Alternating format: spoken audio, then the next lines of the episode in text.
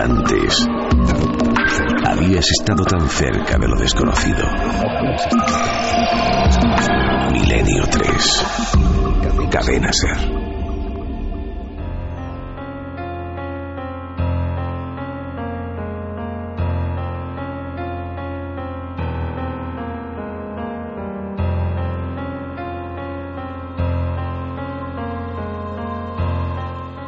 Tres y siete minutos, dos y siete minutos en las Islas Canarias. Noel nos pone ya esta música, música, como podéis comprobar, ya un poco de miedo. A estas horas ya empezamos con las historias inquietantes.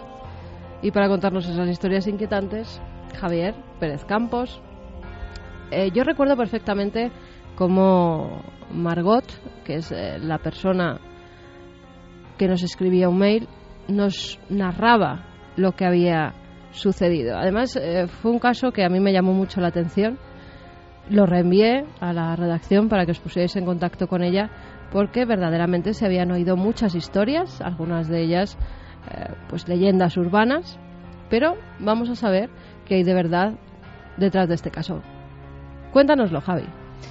Pues vamos a conocer el testimonio de Margot, una mujer eh, de Perú, pero que tiene raíces vascas y que vive eh, aquí en, España, ¿no?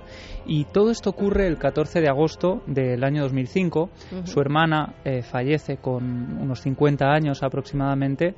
entonces toda la familia se reúne para, para hacer ese, ese, velatorio, ¿no? para velar el cuerpo de, de, esta mujer que había fallecido además por un cáncer que había acabado con su vida en cuestión de escasos meses, ¿no? Cuando los Un médicos... Cáncer fulminante. Sí, eh, ella decía que habían pasado solo unos cinco o seis meses desde que se lo diagnosticaron hasta que ocurrió eh, pues esta tragedia, ¿no? Entonces, eh, toda la familia estaba velando a esta mujer en la casa donde ella había vivido. Es tradición peruana, pues velar al cuerpo en la casa donde, donde ha vivido la persona. Y entonces, en ese momento, ocurre algo que nadie esperaba que ocurriera y que ha traído eh, quebraderos de cabeza incluso a día de hoy, años después de que esto empezara. Mi hermana fallece un 14 de agosto y es costumbre, pero nosotros somos del Perú, aunque descendientes de vascos, de velar los dos días, íbamos a enterrarlo a ella, entonces estábamos nosotros esa noche velando, a la segunda noche, como a las 12 más o menos de la, de la noche, mi tía que estaba junto a ella y con mi madre dice, le está saliendo mucha sangre. Una fallecida de cáncer, eh, la están velando, tradición que también hasta hace pocos años eh, se hacía en nuestro país, en los domicilios de, de los muertos, pues se ponía su cadáver y todos los familiares y amigos iban a darle el último adiós antes de ser enterrados. Y de repente se dan cuenta de que empieza a salir sangre de ese cadáver. Sí, ocurre porque la tapa del ataúd donde estaba el cuerpo es de, cristal y ellas podían ver perfectamente el cuerpo. Al principio es sangre que va eh, manando poco a poco, pero cada vez se vuelve más intensa, mucho más densa.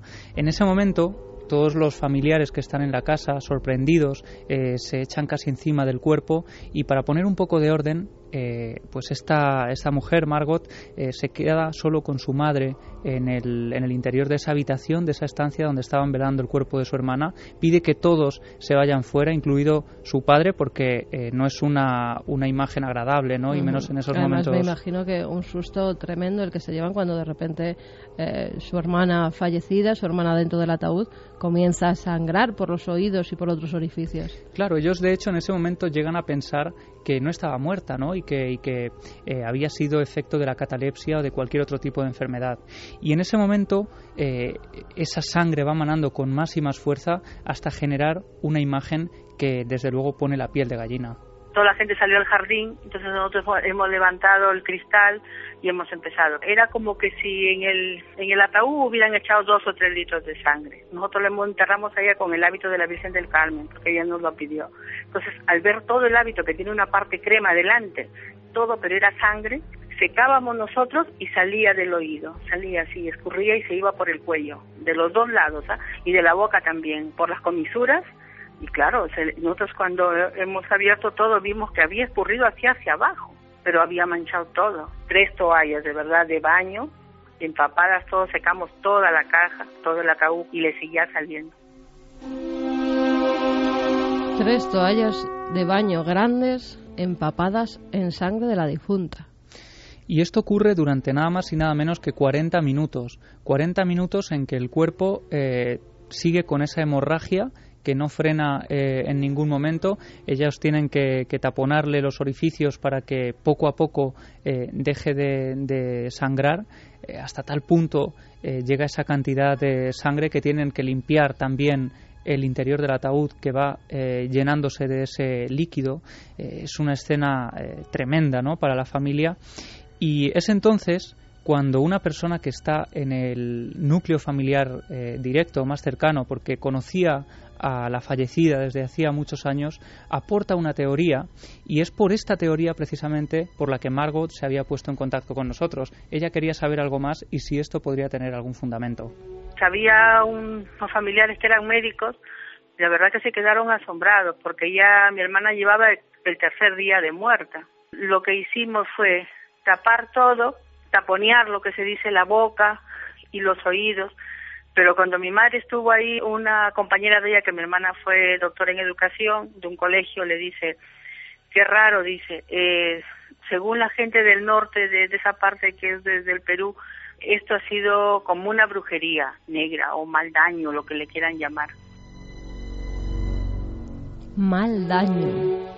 Sí, decía que esto es una tradición típica en la, en la zona de Huancabamba, en el norte de Perú.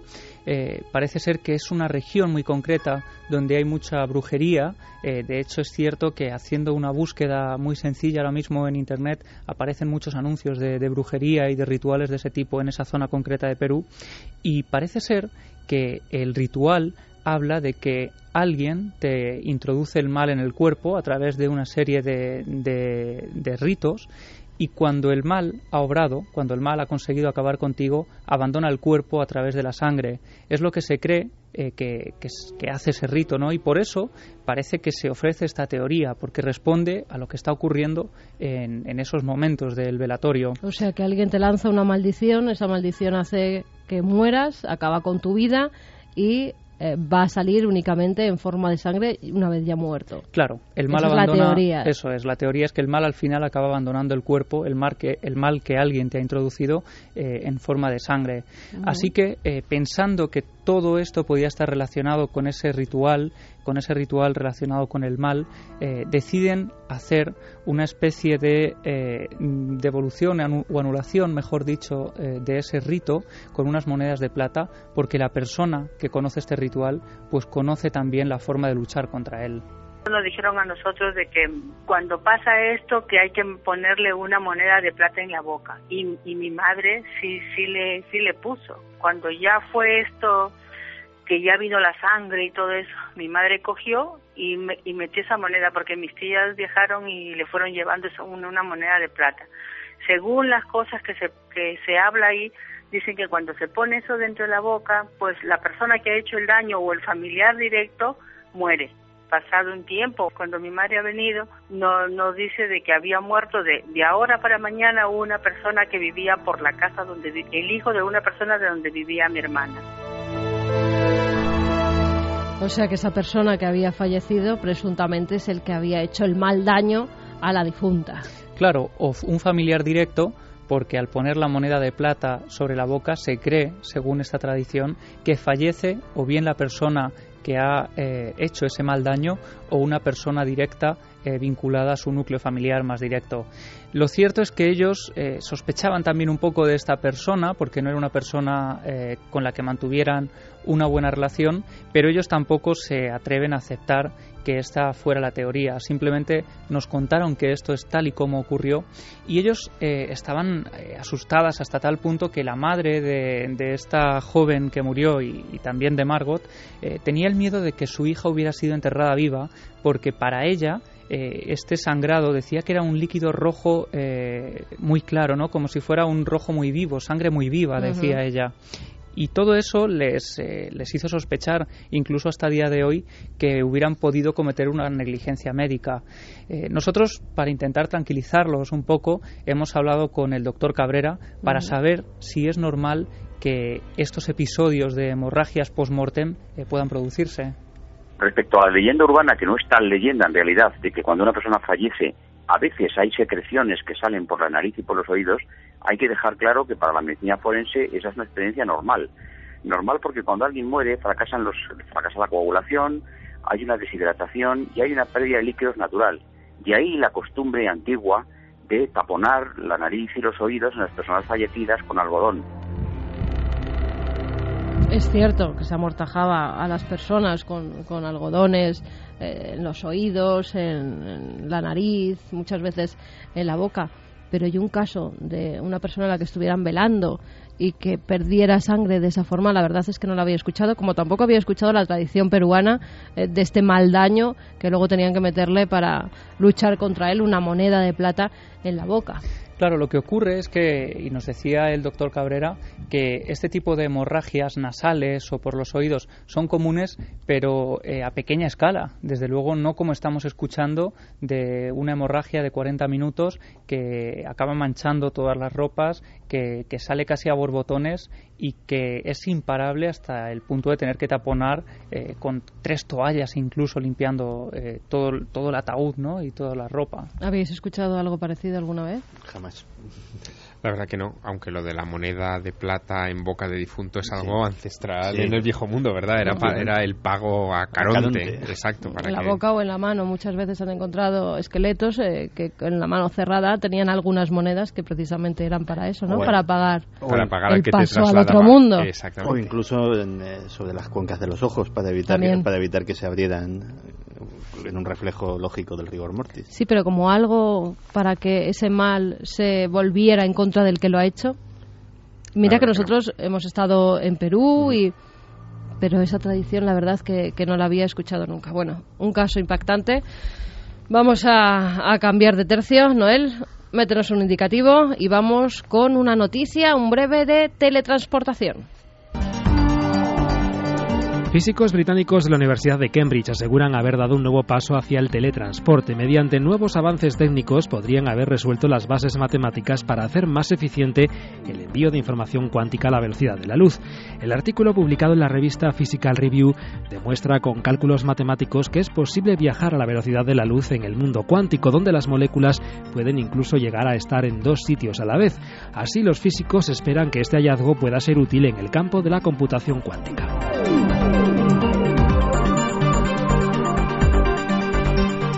Avances en la teletransportación. Nos van dando pequeñas pildoritas, ¿no? De que ¿No soñabais vosotros? Porque yo muchas veces en esos viajes que se me hacían eternos de pequeña, que íbamos con los coches no son los que son ahora, las carreteras no son las que son ahora, y cuando mis padres me llevaban a Galicia de vacaciones, esas curvas, esos puertos, se me hacía inmenso y siempre soñaba con teletransportación. Pues, Estar en mi casa, meterme en una cúpula y aparecer en otro sitio en un instante. Me temo que vas a tener que seguir soñando eso, ¿eh? porque lo, que, lo que están diciendo estos científicos sí es que eh, lo que se teletransporta es información no la propia partícula, que esa es la, primera precisión. Es decir, en realidad nos estamos eh, aproximando a una explicación eh, científica de la telepatía. Eh, de alguna manera es la transmisión instantánea de información de un punto al otro del universo con dos moléculas que reaccionan, dos moléculas gemelas que reaccionan a la vez ante un impulso. Eso es interesante, sobre todo de cara a los ordenadores de la siguiente generación, la computación cuántica, que es algo que se viene especulando desde hace ya unos cuantos años. y las telecomunicaciones, efectivamente. El hecho de poder transmitir información de manera instantánea a la velocidad de la luz de una molécula a otra va a permitir, por ejemplo, que los siguientes robots que enviemos a Marte, eh, en fin, nos envíen la información a tiempo real y podamos seguir una transmisión a tiempo real y no con el tiempo de diferencia que ahora emplean en enviar esa señal hasta la Tierra, por ejemplo. Es más, podríamos dirigir el Curiosity con la misma facilidad que dirigimos ahora mismo un coche de radiocontrol, porque claro, los técnicos de la NASA que están conduciendo el Curiosity, ten en cuenta que tienen que sufrir ese tremendo tremendo retardo de la llegada de la señal, entonces los movimientos tienen que ser por eso extremadamente lentos. Por eso el Curiosity tarda horas en, cubrir distancias ridículas. ¿Por qué? Porque es que tienen que calcular cada centímetro que se mueve para no meter la pata. Eso, por ejemplo, también explicaría una cosa que hemos visto en la ciencia ficción mil veces y que es físicamente con lo que sabemos actualmente imposible. Esas comunicaciones entre naves que están a millones de años luz una de otra y que de repente están hablando como hablas tú por teléfono con tu casa. Y dices, esto es imposible. Pues eso podría ser posible. Y no tengas tantas ganas de teletransporte, porque hay un, hay un dilema filosófico importantísimo con el teletransporte de seres vivos, que es el siguiente. En realidad te estás teletransportando tú o te están destruyendo a ti en un sitio y creando una copia tuya exacta en otro. Eso todavía hay filósofos de la ciencia que están todavía preguntándoselo. ¿eh? Tú imagínate si en vez de una copia me quedo yo y encima hay una copia. Sería, Sería una bilocación. Me estás diciendo? ¿Que puede que Leonardo hiciera maquinarias antiguas? Te pongo un ejemplo de Leonardo por ponerte alguno. No, no, pero sería el sueño de la bilocación de estar en dos lugares a la vez. Pues, Cuánticamente, eso que has dicho es brutal, porque resulta que, mm, según la física cuántica, una copia exacta a nivel cuántico de cualquier cosa no es una copia, es la misma cosa. Es decir, si hiciesen una copia cuántica de ti en otro sitio, sí estarías en dos sitios a la vez. Y tendrías conciencia además de estar en dos sitios a la vez, lo cual sería una sensación bastante extraña. Pues sí, muy extraña, pero mi yo podría estar, por ejemplo, en los Roques, ¿no? En la playa, y mi otro yo aquí haciendo Milenio 3. Pues sí. Bueno, que esto se pone... Filosófico. Filosófico y además enigmático como la sección de Diego Marañón, créalo o no.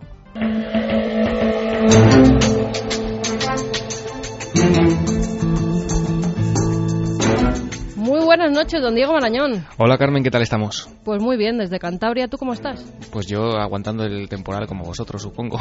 Sí, hace mucho frío.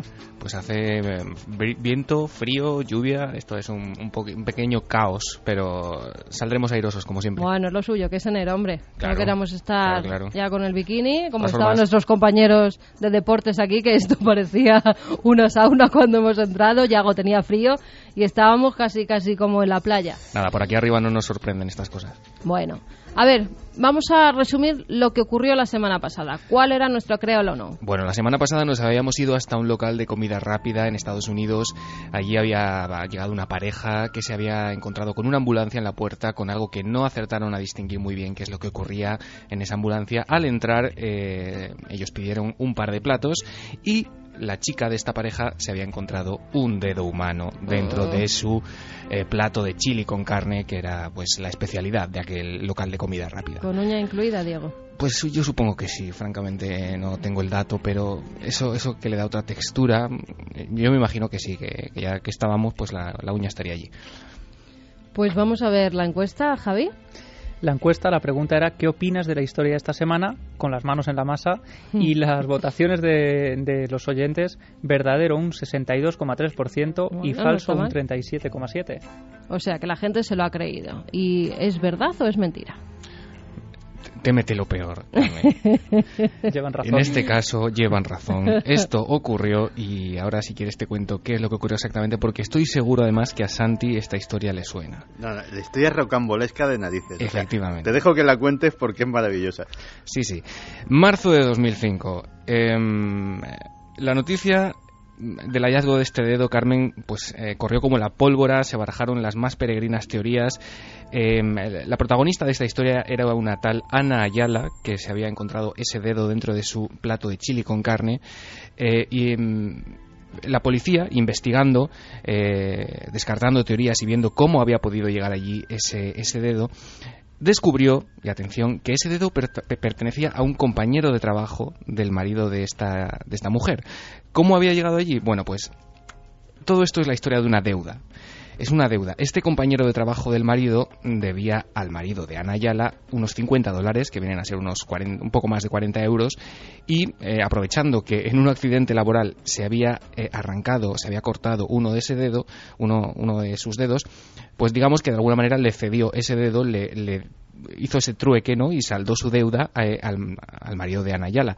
Ayala, viendo que podía eh, sacar una indemnización por parte de esta cadena de comida rápida, lo que hizo fue llevarse el dedo al local e introducirlo, sin que nadie la viera, en ese plato de chili con carne. Oh. Eh, en fin, en enero de 2006, Carmen, les condenaron a esta pareja a nueve años de cárcel por, por colocar ese dedo allí y el Tribunal Superior del Condado de Santa Clara. Y en fin se le acusó de pues eso de lo que estamos contando de pretender buscar un acuerdo financiero con ese con esa cadena de restaurantes a modo de indemnización. El timo en esta ocasión le salió mucho más caro. Pero Iker si quieres pongo la voz de Iker y la en toma un momento falsa me de hago, este programa es mía me hago pasar por él. Nada, es la costumbre, no... me perdonarás. Nada, nada. Eh, eh, el caso más reciente de intrusismo de dedos en, en algún tipo de comida no y, sigamos de, por ahí. y de bebida, sí. Eh, se producía en diciembre, Carmen, el mes pasado, fíjate, en Zimbabue, en una cervecería, en una destilería, en la que el pasado 11 de diciembre se encontró un dedo eh, amputado dentro de un silo de maíz. Eh, se estaba preparando eh, cerveza de maíz y en uno de esos silos apareció eh, el dedo de, de, un trabajador. Inmediatamente se vació ese silo. Se encontraron hasta dos dedos más.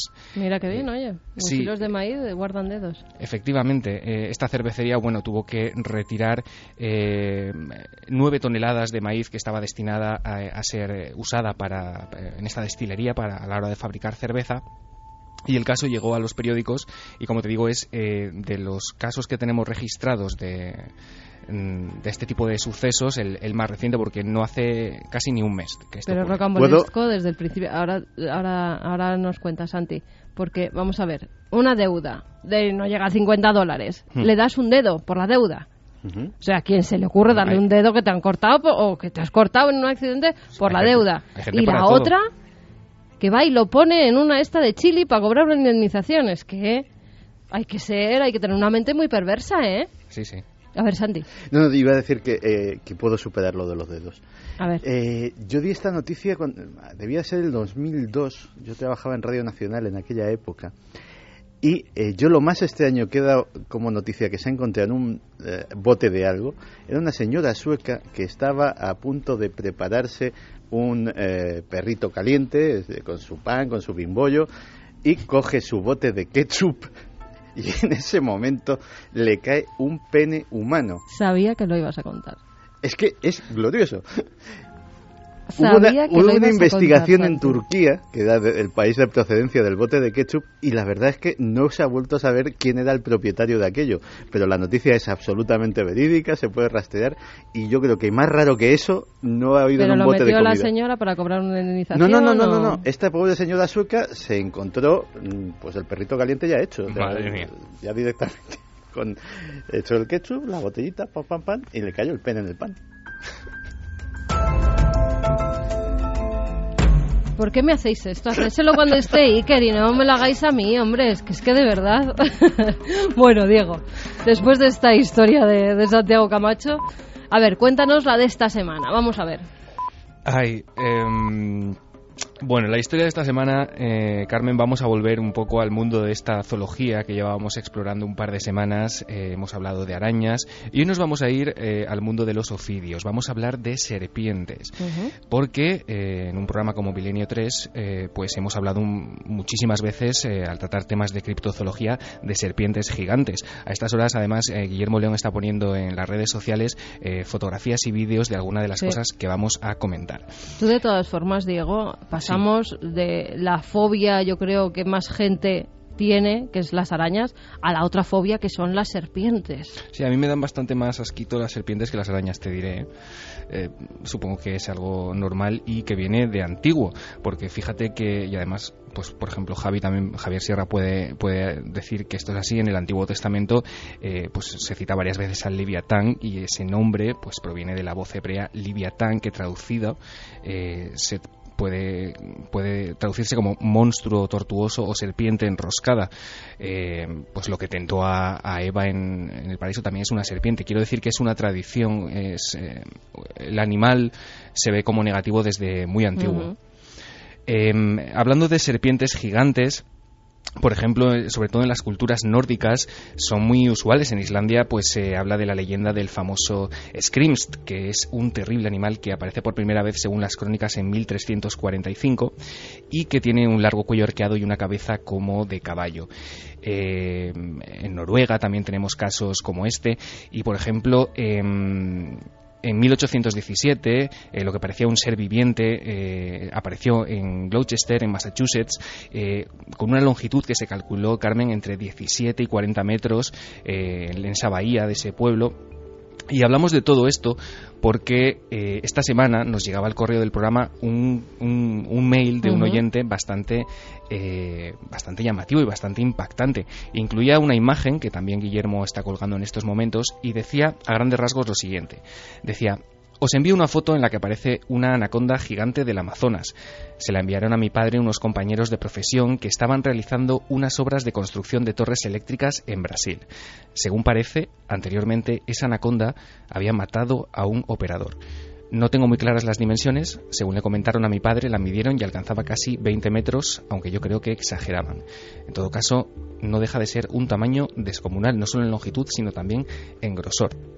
Pues bien, bueno, eh, digo, para aquella gente que no tenga internet en este momento y no pueda ver la fotografía, eh, es una excavadora. Efectivamente. De grandes dimensiones, con una de las palas que está elevada. Elevada, exacto. Hay dos operarios que están manejándola y en esa pala, en uno de los dientes, cuelga una serpiente que parece muy grande. Yo la verdad cuando la vi, que es que es muy grande. O tiene, mm, si no 20 metros, 10 eh, sí. Sí, sí, según nuestro oyente se trata de una anaconda, como digo, encontrada en Brasil y que recuerda por dimensiones pues a, monstruos eh, míticos como podrían ser la titanoboa, mm. que bueno, por suerte para todos los habitantes de, la región donde habitaba, que era en la, zona más cálida de América del Sur, bueno, pues ya es un animal que está extinto, eh, vivió como mínimo eh, hace 60 millones de años, medía 13 metros y pesaba casi unos 1.135 kilos, era como una especie de autobús urbano de aquellos tiempos. Lo que preguntamos, Carmen, es eh, si esa foto, si esa foto que nos llegaba al correo del programa esta semana, si la historia que contaba nuestro oyente, eh, nuestros eh, oyentes pueden averiguar o saber si es así o si no es así, si es realidad o si es leyenda urbana. Es decir, eh, las anacondas gigantes existen, esa anaconda es gigante o la fotografía está sobredimensionada, mató al compañero de estos operarios o es imposible que mate a un operario. Bueno, pues... la fotografía, vamos a decirlo, la fotografía es real. Vamos a preguntar eh, claramente, ¿esa historia que nos cuenta nuestro oyente creen que pudo ser así? Esa serpiente se halló en Brasil eh, mientras eh, se estaba haciendo unas labores de construcción de torres eléctricas. Anteriormente nos dice había matado a un operario. ¿Podrá ser o no podrá ser? Que investiguen, qué material hay para hacerlo, que hagan de detectives, como siempre hacemos en esta sección, y en siete días desvelamos si quieres el misterio. Claro que sí, créalo o no.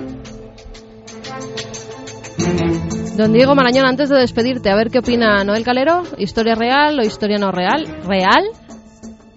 Fermín, no es real. ¿Javi? Yo, falsa. Falsa. Javier Sierra. No me pronuncio porque con los aciertos que he tenido esta noche con los bichos. nada, nada, que hay que mojarse.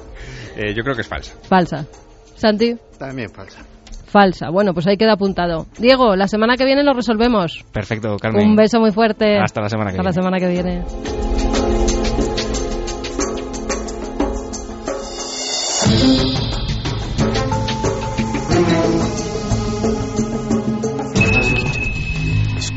¿Quieres conocer la respuesta?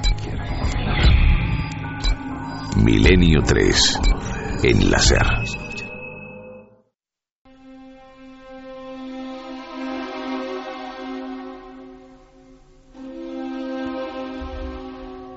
Como siempre, esta mesa está llena de, libros. En este caso, El cielo es real. Una portada amarilla y naranja. Un niño muy sonriente, con un chaleco amarillo, unos pantalones azules, una camisa de manga corta y eh, pone la asombrosa historia de un niño de cuatro años que visitó el cielo. Javi, ¿tú has podido hablar esta semana, esta misma semana, con los autores del libro, incluso con el pequeño, que ahora ya tiene 13 años y que vivió esa experiencia. Sí, es un libro que está causando bastante impresión a nivel mundial. Eh, para que te hagas una idea del calado, eh, lleva vendidos 9 millones eh, de ejemplares en todo el mundo. millones de ejemplares. Que es una cantidad importante y, sobre todo, siendo un libro que habla de estas cosas, ¿no? A nivel espiritual y que no se corta un pelo al narrar la experiencia, parece ser auténtica, o al menos así lo cuenta el padre de este niño en este libro. Y pudimos hablar con ellos este jueves. Yo estuve en un hotel de Madrid, vinieron aquí a presentar el, el libro El cielo es real y bueno, eh, pudimos hablar cara a cara con este niño, con el padre. Vamos a ir escuchando algunos fragmentos de esa entrevista a lo largo de, Cuéntanos del un poco eh, cómo es la historia de este pequeño. Pues mira, esto empieza en el año 2003. Eh, en ese momento el pequeño Colton Burpo tiene solo tres años y diez meses. es un momento de la vida de la familia en que lo han pasado francamente mal porque han venido diversas tragedias juntas, ¿no? Eh, problemas económicos, el padre eh, tiene una serie también de problemas eh, de salud, le diagnostican un cáncer de mama y posteriormente, al cabo de unos meses, parece ser que los médicos admiten que ha sido una confusión, pero pasan unos meses complicados. Tiene también un accidente con una rodilla que, que sufre ese accidente y tiene que estar varios días en reposo. Entonces, bueno, en un momento determinado surge a Todd Burpo, el padre de la familia, que es un pastor de la iglesia eh, de Imperial en Nebraska, le surge un viaje de trabajo, pero él decide convertirlo también en un viaje familiar en el que toda la familia pues eh, pueda disfrutar un poco de esas ciudades que van a ir visitando por el camino. Respirar, ¿no? Dentro de tanta tragedia, tanto sufrimiento. tanto sufrimiento, por lo menos eh, permitirse un viaje para estar todos juntos. Claro. Porque muchas cosas han salido bien, por lo menos ese cáncer, esa enfermedad no era tal. Claro, eh, él dice además que ese es su pequeño milagro, pero no sabe que eh, su gran milagro estaba a punto de llegar.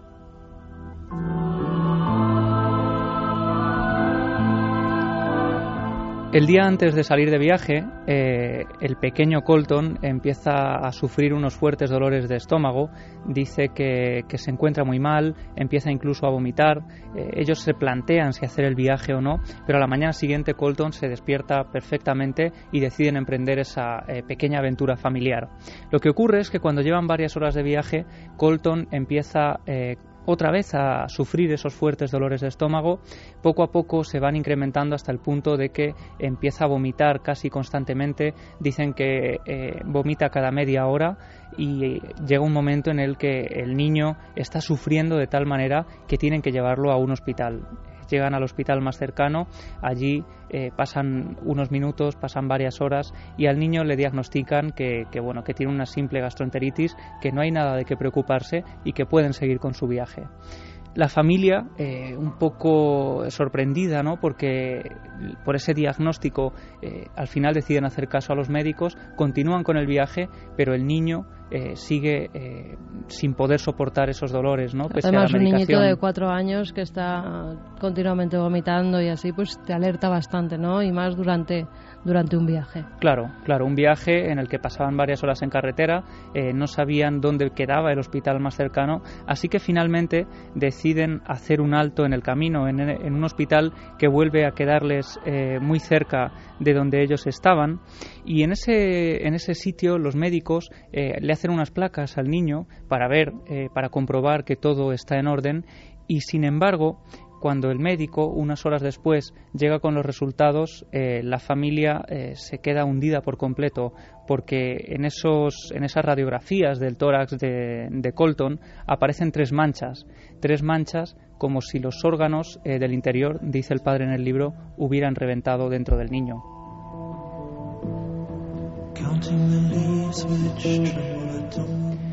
En ese momento ellos completamente atemorizados se encomiendan a los médicos, eh, les preguntan qué es lo que pueden hacer y allí, en el centro médico regional de Great Plains, eh, el médico le dice que el niño tiene el apéndice perforado y que además tiene un importante absceso porque han pasado varias horas desde que esto ha ocurrido.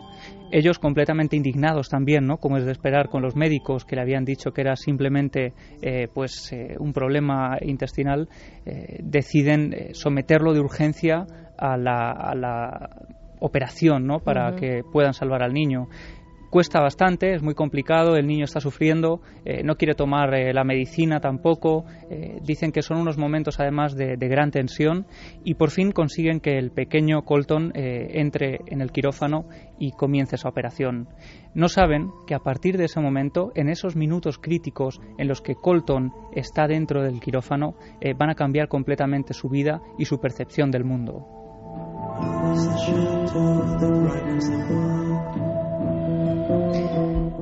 En ese momento, el padre de Colton, Todd, eh, se encierra en una habitación, está muy enojado, él es pastor, pero en ese momento eh, tiene una gran crisis de fe, ¿no? Como es de esperar, por todo el sufrimiento que ha venido arrastrando y por ese momento en el que él eh, dice que ha visto a su hijo en la camilla con el rostro de la muerte prácticamente. Dice que tenía los párpados muy hundidos, eh, la cara de un tono cetrino, eh, esa cara que él había visto algunas veces cuando las personas mayores acudían eh, pues a hablar con él en los últimos momentos de su vida, ¿no? para pedir un poco de apoyo y de, para la fe. Y en ese instante, cuando el niño por fin se recupera, sale airoso de esa operación, no hay ninguna complicación en esos momentos de, la cirugía. Eh, posteriormente tiene que someterse una vez más a otra operación, pero cuando eh, pasan los meses, aquello queda en una especie de anécdota en que la familia lo ha pasado francamente mal. Pasan los meses cuando el niño está ya completamente recuperado, vuelven a emprender un viaje para ver a la familia de Colton, eh, que está a varios kilómetros en otra población bastante lejana, y cuando pasan por eh, cerca del hospital donde Colton había tenido esa experiencia con los médicos, eh, le preguntan en tono jocoso si quiere volver al hospital para ver a los médicos que lo habían tratado. Y en ese momento el niño le dice que ese es el lugar donde los ángeles le habían estado cantando varias canciones.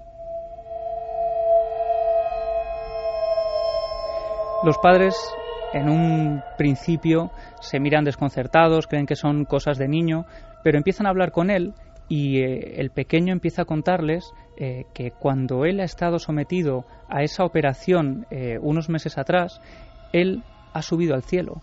Dice que su espíritu o algo abandonó su cuerpo y empieza a describir lo que en las experiencias cercanas a la muerte hemos escuchado tantísimas veces, ¿no? Con la diferencia de que en este caso es un niño de tres años, casi cuatro años, que no ha sido condicionado por este tipo de historias y que describe prácticamente eh, paso a paso todos esos pasos, valga la redundancia, de una ECM, como por ejemplo verse a sí mismo mientras los médicos lo están operando. Durante la primera operación, cuando pude ver el cielo, al mirar hacia abajo pude ver a mi padre rezando en una habitación y a mi madre en otra habitación hablando por teléfono y también rezando. Incluso me vi a mí mismo siendo operado.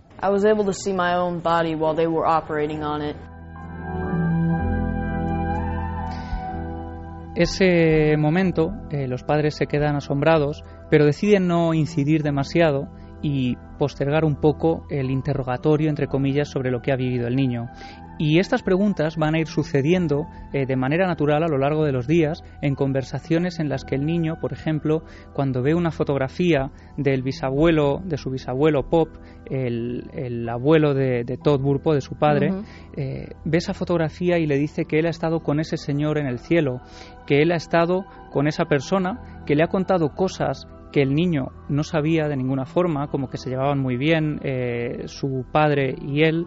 Eh, este hombre había muerto además en un accidente de tráfico más de 30 años atrás, había mantenido una relación muy estrecha y muy directa con el padre de Colton, pero allí va encontrando una serie de detalles más que él va describiendo.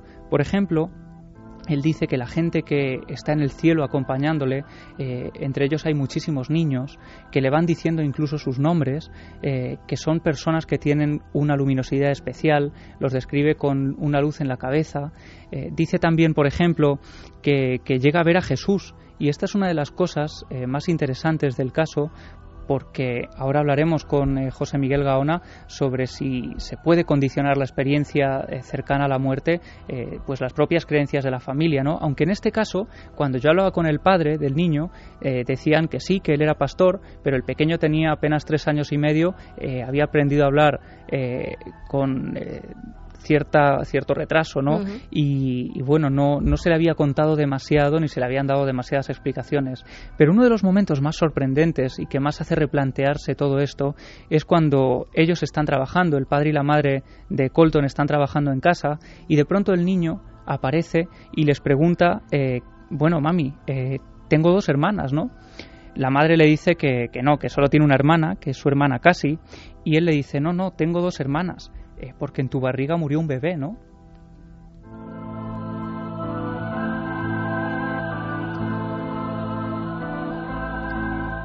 En ese momento los padres eh, se quedan sorprendidos, pero también eh, un poco enfadados porque creen que alguien del entorno familiar le ha contado eso al niño eh, cuando ellos habían estado ocultándoselo, ¿no? Porque no era algo demasiado agradable. Su madre había tenido un aborto. Claro, la madre había tenido un aborto. El primer bebé que iban a tener falleció a los dos meses de estar en el vientre. No sabían siquiera si iba a ser niño o niña. No tenían nombre elegido, pero Colton asegura que una de las primeras cosas que él ve cuando llega al cielo, o a lo que para él es el cielo, es una niña que se le acerca y le dice que es su hermana. Cuando estaba a las puertas del cielo, esta chica salió corriendo a por mí y me dio un abrazo. No sabía bien quién era, pero, pero me dijo quién era y paró de abrazarme. Se parecía mucho a mi hermana, salvo que era más baja y con el pelo más oscuro.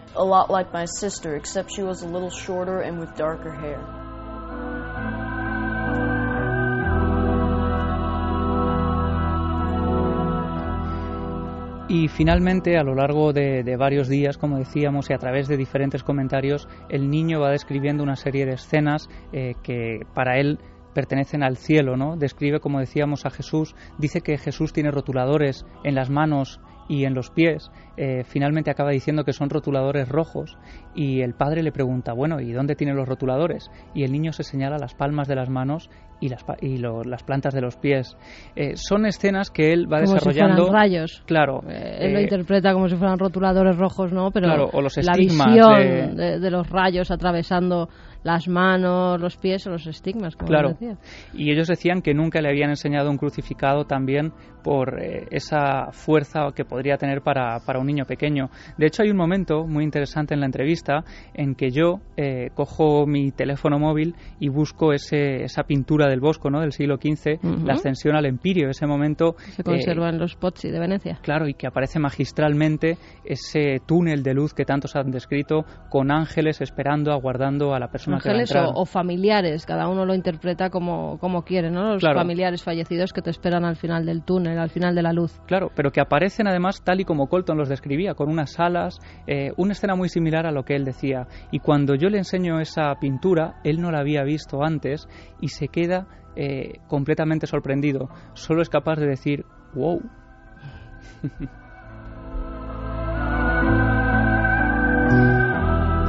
y finalmente, bueno, eh, esta, esta experiencia del pequeño Colton eh, pues tiene muchos detalles, ¿no? pequeños grandes detalles, como por ejemplo que al cabo de unos meses de sufrir esa experiencia, él dice que va a cruzar la carretera corriendo hay un coche que está a punto de atropellarlo, el padre lo regaña, ¿no? Porque le dice que, que, ha estado a punto de poner su vida en peligro.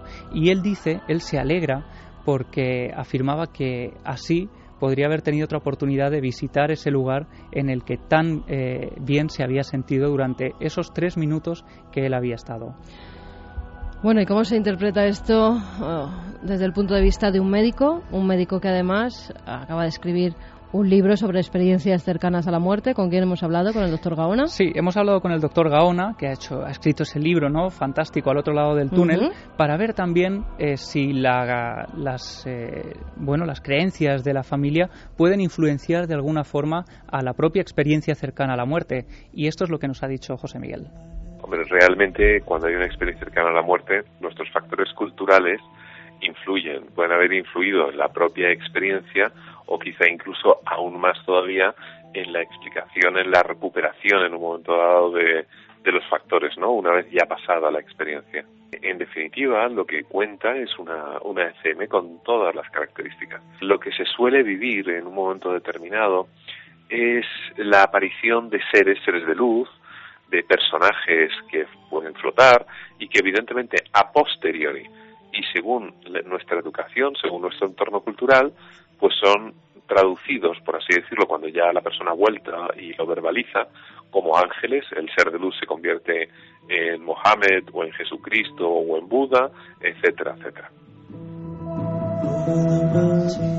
Javier Sierra sentía. Es una de estas experiencias cercanas a la muerte del libro, ¿no? De las clásicas. Sí, el caso además es bastante también de libro. Es decir, eh, el niño tiene una experiencia cercana a la muerte. Eh, esto ocurre en el seno de una familia religiosa con un predicador y el entorno familiar eh, utiliza esta experiencia para hacer propaganda religiosa, porque el libro tiene una carga en ese sentido propagandística muy fuerte, ¿no? Muy que cala efectivamente en la mentalidad norteamericana. Este libro ha estado durante semanas el número uno de los más vendidos de no ficción en el New York Times, es decir, que, que haya sido, en fin, de un impacto tremendo. 9 millones de libros vendidos es, una burrada. Es una barbaridad, sí. Pero fíjate, hay una cosa, eh, ellos se excusan en que con cuatro años una criatura pues eh, que además ha tenido retraso a la hora de hablar es muy improbable que haya sido consciente de determinados iconos o elementos que hayan podido influir su experiencia. Nada más lejos de la realidad. Es decir, un niño con cuatro años es eh, consciente de es consciente perfectamente, aunque tarde un poco en hablar. Eh, eso no quiere decir que tenga un retraso en la comprensión, ni muchísimo menos. Mm.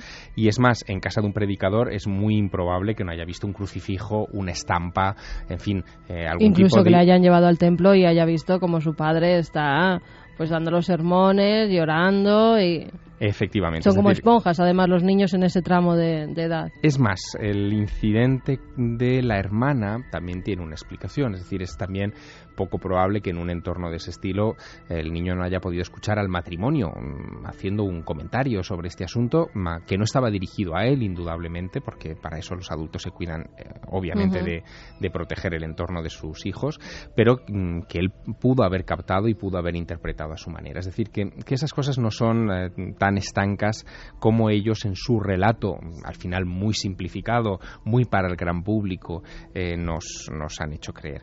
Claro, pero también ese niño, cuando le están operando, si no recuerdo mal, vive escenas de la gente que había, lo que estaban haciendo. Como, en toda experiencia cercana a la muerte. Por eso, que, hay cosas que sí que pueden estar influidas por el entorno familiar, pero otras que dices, bueno, ¿y esto cómo lo podía saber hay detalles sorprendentes, claro. Él dice que el padre, por ejemplo, está rezando en una habitación muy pequeña y describe cómo es la habitación o que la madre estaba hablando por teléfono constantemente, muy nerviosa y muy enfadada y que también eh, se puso a rezar. Y parece ser que corresponde eh, a la perfección con las, eh, las cosas que estaban haciendo los padres en, esos momentos. Sin duda, si eso, eso no, no, es de extrañar, es decir, eso es lo que ocurre en una enorme cantidad de casos de experiencias cercanas a la muerte. Otra cosa es que de repente él hable de que se sienta en el regazo de Jesús, que ve el, el salón del trono de Dios, es decir, da una serie de imágenes que son muy, muy arquetípicas eh, que, parecen muy condicionadas ¿no? por, mm, la experiencia religiosa del entorno. Para un niño pequeño de cuatro años, eh, lo normal, si no vives en un entorno tan religioso, no es que describas esas cosas. Y hablar en esos términos, es decir, a mí me sorprende mucho la terminología, ¿no? que, pongamos en boca de un niño de cuatro años que ha visto el salón del trono de Dios, me, sorprende También esa es la interpretación, yo creo, un poco del padre, ¿no? Que es el que escribe, el, libro y el que y el que de cierta forma, pues, eh, da la interpretación de lo que ha vivido y ha visto su hijo, pero algo tiene que haber. Sí que es cierto cuando desde niños pequeños hasta neurocientíficos eh, publicaba Newsweek, si no recuerdo mal, toda la portada del cielo existe. Algo tiene que haber cuando gente completamente descreída, gente de ciencia, aseguran que han estado en el cielo y que han visto lo que han visto. Y en todos los contextos eh, culturales del planeta, es decir, hay em, casuística de experiencias cercanas a la muerte ya inventariada y estudiada tanto en la India como en, en fin, en países musulmanes, en países de credos completamente distintos al cristiano, que como antes comentabais, en fin, describen esencialmente la misma historia, pero le ponen etiquetas distintas.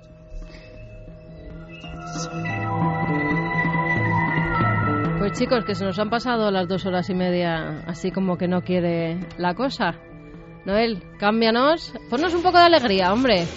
Después de esa, que esta es la que le gusta a Iker, pero a mí ponme alegría, que hace mucho que no me la pones. Sobre todo para mandarle todas las vibraciones positivas a Iker para que se recupere y esté con nosotros muy pronto. Ahora me voy a cuidarle.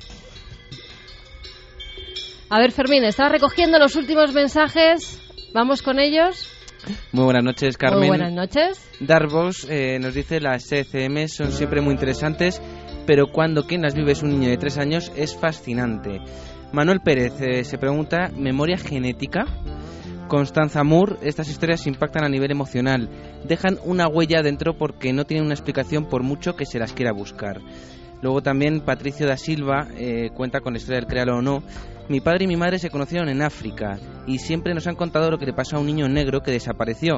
Lo estuvieron buscando y finalmente lo encontraron dentro de una anaconda que se lo había comido. Una historia muy triste pero real. Uf, a mí me recuerda siempre que, se comen estos animales en las selvas a los niños, una historia que contaba el zoólogo Fernando González Siches de una madre que estaba buscando a su hijo y encontró a un mono que se lo había subido a un árbol y se lo estaba comiendo vivo, literalmente. Qué barbaridad. Cancela, eh, cancela Freire Isabel, dice, el primer muerto que yo vi cuando tenía ya unos nueve años fue el de un vecino anciano y me llamó mucho la atención porque tenía dos monedas, una en cada ojo. No sé por qué sería. Sombra Noctescere dice, madre mía, entonces es posible que la enfermedad de la mujer era una maldición que se rompió a su muerte. ¿Qué Lo de los ojos era muy normal, ¿no, Santi? Sí, en, países, eh, sobre todo es en la tradición grecolatina y en la, toda la zona mediterránea en realidad. Es eh, lo que lo que me sorprende es que se haya, o sea, que que haya llegado hasta hasta hace hasta hace relativamente poco porque si era una tradición arcaica yo creo que a principios del siglo XX en España se debió de dejar de hacer o poco sí también decían a veces que era por los tics post-mortem que a veces abrían los ojos y ante el susto de los que estaban alrededor de, sí, de del hecho, fallecido lo normal era eh, monedas en los ojos y vendar la mandíbula porque también se tiende a abrir a abrir la boca Vamos a cambiar, vamos a cambiar, que estamos con alegría. Pon alegría. Está aquí amortajando gente. Sí, sí. Seguimos, Fermín. Sergio nos comenta la teletransportación ya es real a nivel molecular y genético en personas, pero la tecnología se nos cuenta con años de retraso. Johnny nos dice el teletransporte, según la ciencia ficción, destruye parte de las células en el proceso. Y Pili Ramone nos dice ahí, Santiago Camacho acaba de traumarme de por vida. Se encontró el perrito caliente hecho. Ay, Santi, por Dios. Eh, espérate que estaba buscando y he encontrado hasta la foto de la noticia. Déjalo, déjalo. Si quieres en tu Twitter o en tu Facebook o lo que sea, la lanza si quieres. Pero, pero aquí vamos a dejarlo ya porque... ¿Por qué me hacéis estas cosas cuando estoy yo? que me pongo un día frente a los mandos de la nave y todo me pasa a mí, no puede ser. Bueno chicos, que ha sido un placer, mil gracias por vuestra compañía, mil gracias por todo lo que habéis aportado. Santiago Camacho, nos vemos mañana en Cuarto Milenio. ¿Eh? Ah, con la cara oculta y un montón de cosas cuentas, Que, a ver si le cuentas ahí que eres toda la cara oculta, lo del perrito caliente, a ver si tiene... Yo lo voy a proponer, a ver si... Bien, bien. A ver si cuela. Javier Sierra, mil gracias. Ha sido un placer, Carmen. Hasta pronto. Javier Pérez Campos. Un placer, Carmen. Igualmente. Nos vemos mañana con los alfaques. Mañana que no se lo pierdan porque Javier lo apuntaba, vamos a tener el tema de los alfaques, ya sabéis ese accidente que hubo muy cerca de un camping, pero vamos a tener a fuerzas de seguridad que han vivido cosas extrañas allí, así que no os lo podéis perder. Alrededor de las once y media, doce menos cuarto, en cuatro, conectar con la nave del misterio. Ha sido un placer, muy buen fin de semana iba a decir, pero no, muy buena semana a todos y que seáis muy felices. Milenio 3